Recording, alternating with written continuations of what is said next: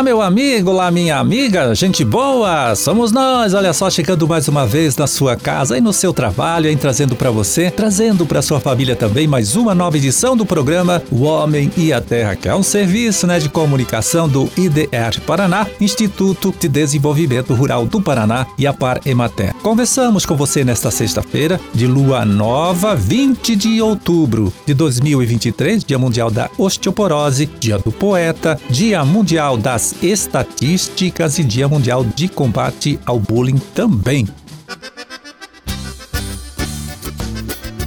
Bom, e começamos aqui contando para você que agora, entre os dias 25 e 27 de outubro, acontece em Cascavel o quinto Simpósio Paranaense de Fruticultura, um grande evento técnico, né, com muitas palestras, aí com profissionais especialistas nesta área, né, e até um dia de campo lá no último dia, na sexta-feira, com visita a uma área de cultivo com frutas. Tudo é, vai ser realizado no espaço onde acontece todo ano o show rural, que fica no quilômetro 577 da rodovia BR 277, saída de Cascavel para Curitiba.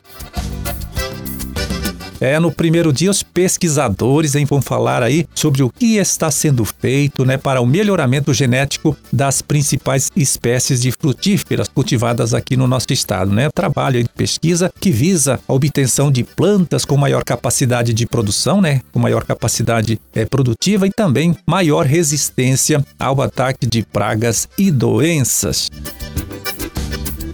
No segundo dia, o destaque será a apresentação de casos de sucesso na fruticultura aqui do nosso estado, né? Como o impacto, né, das agroindústrias no desenvolvimento da fruticultura regional e ainda a experiência de produção orgânica de frutas na região de Apucarana.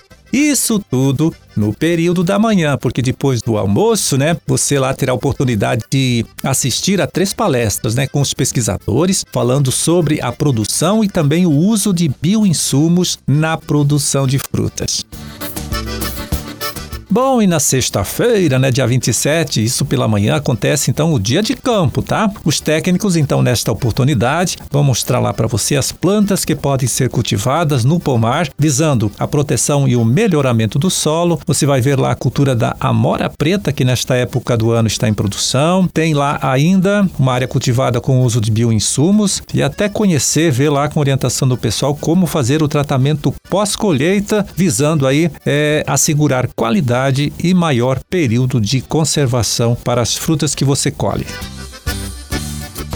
Como já falamos, este quinto simpósio paranaense de fruticultura acontece agora, entre os dias 25 e 27 de outubro, em Cascavel, lá no espaço onde todo ano acontece também o Show Rural Copavel, no quilômetro 557 da rodovia BR 277, saída de Cascavel para Guarapuava. Mais informação, amigo, amiga, aí pode conseguir acessando o site aqui do nosso instituto na internet, que é, vai lá, www.idrparaná.pr.gov.br BR. Aliás, neste mesmo endereço você também pode fazer a sua inscrição e garantir a sua presença no evento também.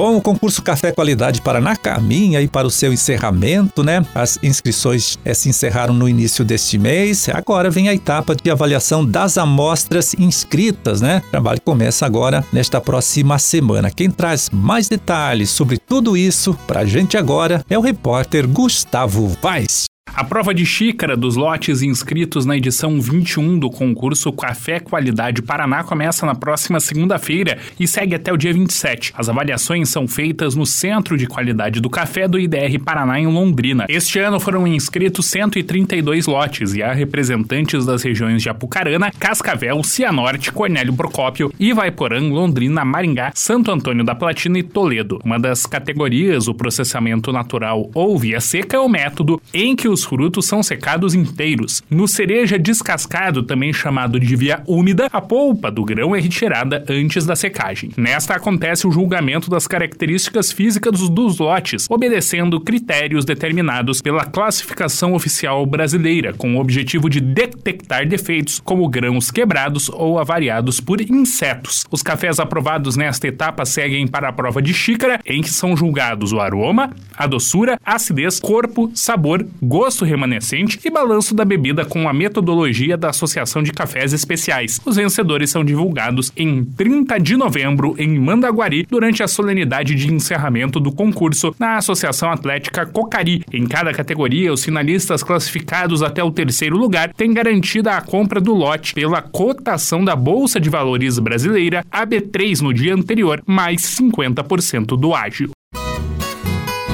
Então, esta já é a vigésima primeira edição do concurso que, ao longo desses últimos 21 anos, contribuiu de forma decisiva para a promoção do café paranaense, não apenas no mercado nacional, mas até internacional. Participando do certame, né, o cafeicultor tem a oportunidade de conhecer melhor o seu produto e, com essa informação, é, investir depois, né, na sequência, lá na próxima safra, é investir para a produção de um grão com mais qualidade. E, claro, colhendo um café com melhor classificação, vai se destacar no mercado e também receber um preço melhor na hora da venda deste produto.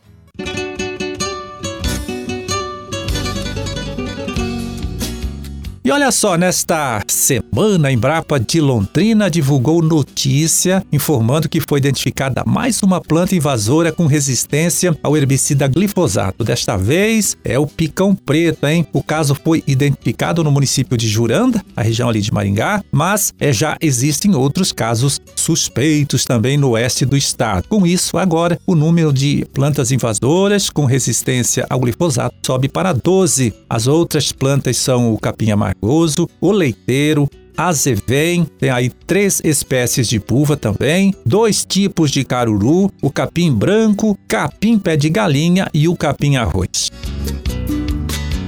Então, nesse mesmo informativo, a Embrapa também falou sobre o impacto que este problema de resistência né, ao herbicida traz para o produtor. O maior deles é o aumento do custo de produção que pode subir entre 42 e 222%. Muita coisa, hein? Isso pelo incremento no uso de herbicidas e perda de produtividade. As infestações mistas de buva e de capim amargoso são as que mais impactam né, o custo de produção, podendo então chegar chegar a um acréscimo superior a 200%.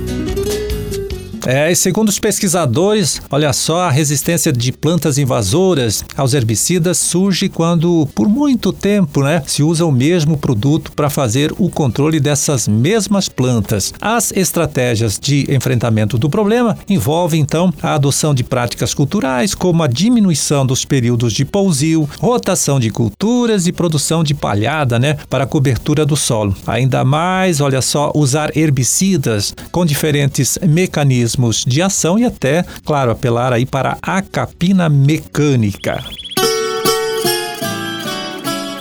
Bom, e agora vamos ver, né, como vai o mercado das principais hortaliças produzidas aqui no nosso estado neste período do ano, acessando o relatório com pesquisa de preços que a Ceasa divulgou nesta última quarta-feira, dia 18 de outubro. A gente passa para você então os preços médios praticados nas próprias unidades regionais da Ceasa.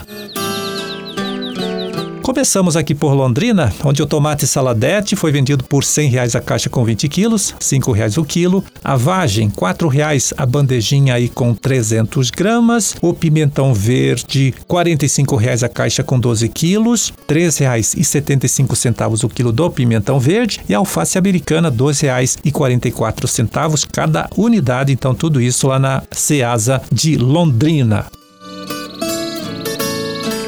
Em Curitiba, vamos ver aqui, batata comum especial, batata lavada, R$ reais a saca com 25 quilos, R$ 3,20 o quilo. A cebola branca, né? A cebola que já começa a ser colhida aqui no nosso estado, início de colheita, R$ reais a saca com 20 quilos, R$ 4,50 o quilo. O brócoli em rama, R$ 2,50 o maço com meio quilo. E o repolho verde, R$ reais o engradado com 25 quilos, o que dá 92 centavos o quilo, né? Isso então na Ceasa de Curitiba. Bom, era esse o recado que a gente tinha para hoje. Vamos ficando por aqui desejando a todos vocês uma ótima sexta-feira, um excelente final de semana também para todo mundo e até segunda, até a próxima semana, quando estaremos aqui de volta mais uma vez, né, conversando com você, trazendo para você, trazendo para sua família também mais uma nova edição do programa O Homem e a Terra. Forte abraço, fiquem com Deus e até lá. Thank you.